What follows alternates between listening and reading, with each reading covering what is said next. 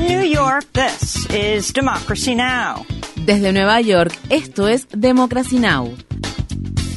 Democracy Now! es un noticiero internacional de radio y televisión que se transmite desde Estados Unidos a través de Internet en democracynow.org. Welcome to Democracy Now!, democracynow.org.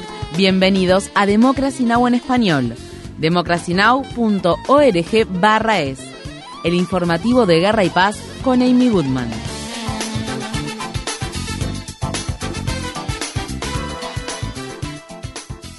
Partidarios del expresidente brasileño de extrema derecha Jair Bolsonaro irrumpieron el domingo en el Congreso, la Corte Suprema y el Palacio de Planalto, sede del Poder Ejecutivo en la ciudad capital Brasilia. La policía arrestó a más de 400 participantes en el ataque al tiempo que los desalojaba de los edificios gubernamentales después de que los asaltantes destrozaran oficinas, rompieran ventanas y destruyeran equipamiento informático y obras de arte que estaban en exhibición. El ataque se produjo una semana después de la investidura presidencial de Luis Ignacio Lula da Silva, quien habló tras lo sucedido.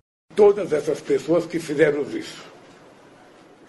Encontraremos y castigaremos a todas las personas que hicieron esto. Ellos se darán cuenta de que la democracia garantiza el derecho a la libertad y a la libertad de expresión, pero también exige que las personas respeten las instituciones que fueron creadas con el fin de fortalecer dicha democracia. ¿Qué podemos decir de esta gente, de estos vándalos?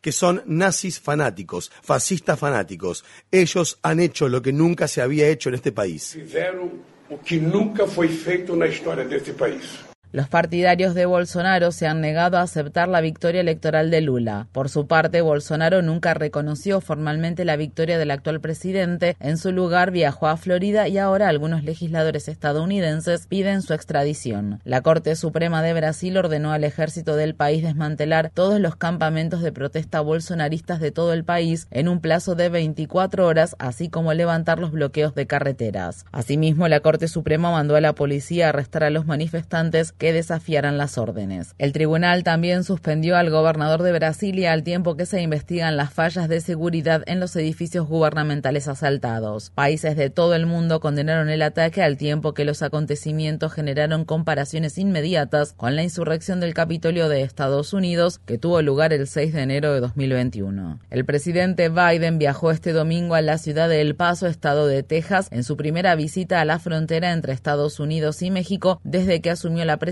hace dos años. Biden recorrió brevemente un refugio para migrantes, pero no se reunió con ninguno de ellos. En su lugar, el presidente se reunió con agentes de la patrulla fronteriza de Estados Unidos, congresistas y funcionarios locales, incluido el gobernador republicano de Texas, Greg Abbott, quien continúa intensificando su discurso de odio contra los inmigrantes. Abbott le entregó a Biden una carta con una lista de demandas sobre la vigilancia fronteriza. El viaje de Biden a la ciudad de El Paso se produjo pocos días después de anunciar otra extensión de la política migratoria basada en el título 42 del Código de Regulaciones Federales invocada inicialmente por el gobierno de Trump para impedir que los migrantes procedentes de Haití, Nicaragua y Cuba soliciten asilo en el país y son detenidos al cruzar la frontera sur. Tras 15 históricas rondas de votaciones, el republicano de California, Kevin McCarthy, fue elegido presidente de la Cámara de Representantes de Estados Unidos en la madrugada del sábado. McCarthy se vio obligado a hacer una serie de concesiones al ala radical de su partido, que tendrá un poder significativo en el nuevo Congreso. Uno de los momentos más dramáticos del dilatado proceso se produjo el viernes durante la decimocuarta ronda de votaciones, cuando el congresista Matt Gates se negó a votar por McCarthy y en su lugar dijo presente, lo que causó que el republicano quedara a un voto de la victoria y provocó el enojo del congresista republicano del estado de Alabama, Mike Rogers, quien gritó y se abalanzó sobre Gates, teniendo que ser detenido por el congresista del estado de Carolina del Norte, Richard Hudson. Con 216 votos a favor frente a los 212 votos del líder demócrata Hakeem Jeffries, McCarthy fue finalmente elegido en la votación número 15. Seis republicanos se negaron a votar por McCarthy y votaron presente. Tras cuatro días de votaciones, McCarthy agradeció al expresidente Trump por ayudarlo a lograr la presidencia. Uh,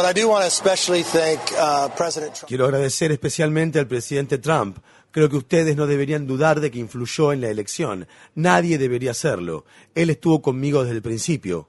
Alguien escribió que se dudaba de que estuviera conmigo, pero él era parte de todo.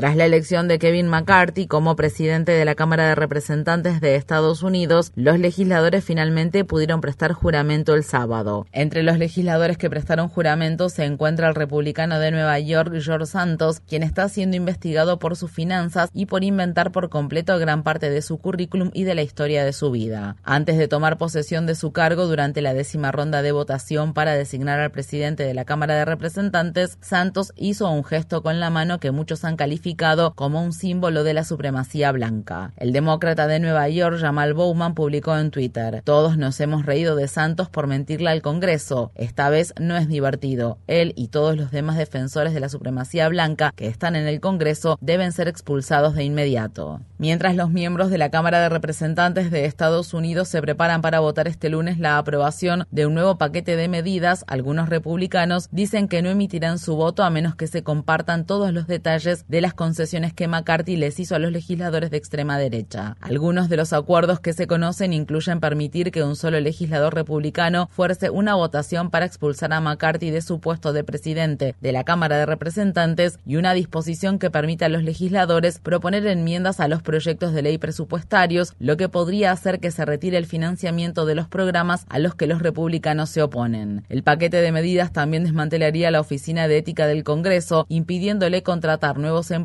e imponiendo retroactivamente límites de mandato a los miembros de su junta, lo que eliminaría a tres de los cuatro demócratas que actualmente forman parte de dicha junta. Los republicanos también planean eliminar los sindicatos del personal del Congreso luego de que el sindicato de los trabajadores del Congreso negociara su primer contrato colectivo el mes pasado. China levantó el domingo casi todas sus restricciones de viaje luego de tres años de aislamiento relativo por la pandemia del COVID-19. Los viajeros procedentes del extranjero ya no necesitan realizar la cuarentena obligatoria al ingresar al país. China también abrió sus fronteras terrestres y marítimas con Hong Kong, al tiempo que decenas de miles de personas entraban y salían del continente. Estoy tan feliz tan emocionada. Hace muchos años que no veo a mis padres. Mis padres no gozan de buena salud y no pude viajar a verlos incluso cuando tenían cáncer de colon. Así que estoy muy feliz de que ahora puedo volver y verlos.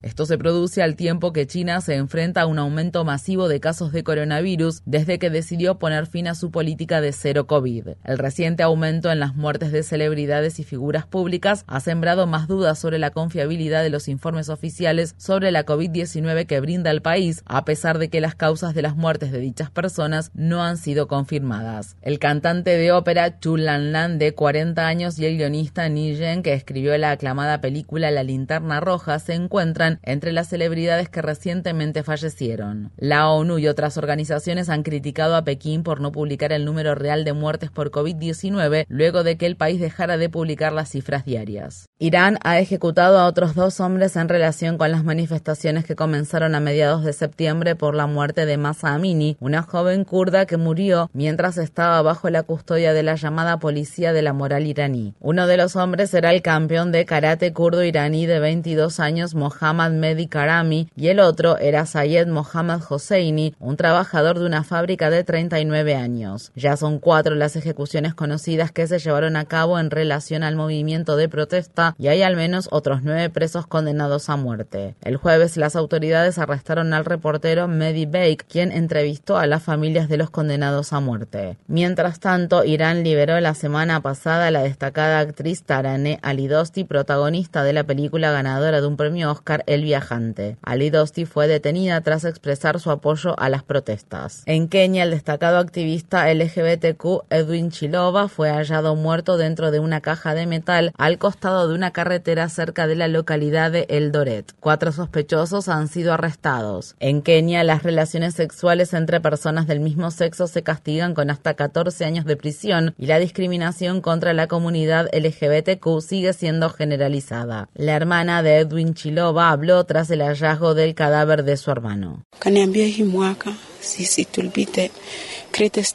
Me dijo que este sería el mejor año para él. No sabía que lo iban a matar. Estoy realmente conmocionada en relación a las personas que lo hicieron. Rezo para que se haga justicia. Le pido al gobierno que investigue esto. Él era un niño con sueños. He was a, a boy of dreams. En noticias sobre el clima, un nuevo informe halló que la actividad humana está causando que el gran lago salado del estado de Utah se reduzca mucho más rápido de lo que se creía anteriormente y que si no se disminuye drásticamente el consumo de agua en el oeste de Estados Unidos, el lago podría desaparecer por completo en los próximos cinco años. Desde 2020, el lago ha perdido más de 150 mil millones de litros de agua por año y ahora tiene solo el 37% de su volumen normal. La temperatura del agua del lago ha aumentado alrededor de 2,2 grados Celsius desde principios del siglo XX. Los investigadores advierten que el lecho seco del lago amenaza con exponer a millones de personas a polvo tóxico, lo que podría aumentar las tasas de asma, enfermedades cardíacas y otras dolencias. En Nueva York, más de 7.000 miembros del personal de enfermería se declararon en la mañana del lunes en huelga tras no llegar a un acuerdo para renegociar sus contratos con el hospital Mount Sinai y el centro médico Montefiore. El personal de enfermería exige que se les pague salarios más altos, que se detengan los recortes de beneficios y que se contrate más personal para poder tratar a un número creciente de pacientes. El personal de enfermería también denuncia el trato inhumano que reciben los pacientes, ya que algunos se han visto obligados a recibir atención médica en los pasillos de los hospitales debido al hacinamiento. En un comunicado, la Asociación de Enfermeros del Estado de Nueva York instó a las personas a continuar buscando la atención que necesitan y escribió: Agradecemos la solidaridad de nuestros pacientes pero ir al hospital para recibir la atención que necesitan no significa que crucen nuestra línea de piquete. Estamos aquí para poder brindar una mejor atención médica a los pacientes. En Florida, los descendientes de las personas negras que sobrevivieron a la violencia racial que tuvo lugar en la localidad de Rosewood hace 100 años se reunieron el fin de semana para conmemorar el centenario de la masacre. En enero de 1923, en el transcurso de varios días, una muchedumbre violenta de personas blancas arrasó las casas de familias negras, asesinando al menos a seis personas y obligando a otras a huir. Muchos testigos presenciales dijeron que el verdadero número de muertos fue mucho mayor. La violencia comenzó después de que una mujer blanca acusar a un hombre negro de haberla agredido. En 1994, los legisladores de Florida aprobaron 2 millones de dólares en compensación para nueve personas que sobrevivieron al ataque y decenas de descendientes de personas que sufrieron el ataque. Según la Organización de Defensa de los Derechos Civiles Southern Poverty Law Center, estas han sido las únicas reparaciones que el gobierno de Estados Unidos ha pagado a víctimas de la violencia racial contra los negros.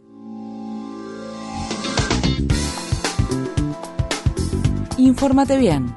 Visita nuestra página web democracynow.org/es. Síguenos por las redes sociales de Facebook, Twitter, YouTube y SoundCloud por Democracy Now! es.